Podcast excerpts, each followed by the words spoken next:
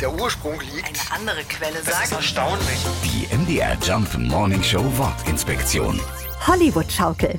Um das Jahr 1900 herum gab es schon die ersten Hollywood-Schaukeln hier bei uns. Sie hießen damals zuerst amerikanische Schaukeln. Der Name führte aber in die Irre, denn eigentlich wurden sie wohl in Asien erfunden. So richtig bekannt wurden die bequemen Sitzmöbel aber in den 50er Jahren. Da tauchten sie in sehr vielen amerikanischen Spielfilmen auf. Und auf einmal wollte jeder so eine Schaukel, vermeintlich aus Hollywood, für seinen Garten haben. In Amerika selbst haben sie übrigens gar nichts mit Hollywood zu tun. Hier heißen sie ganz einfach nur Verandaschaukel.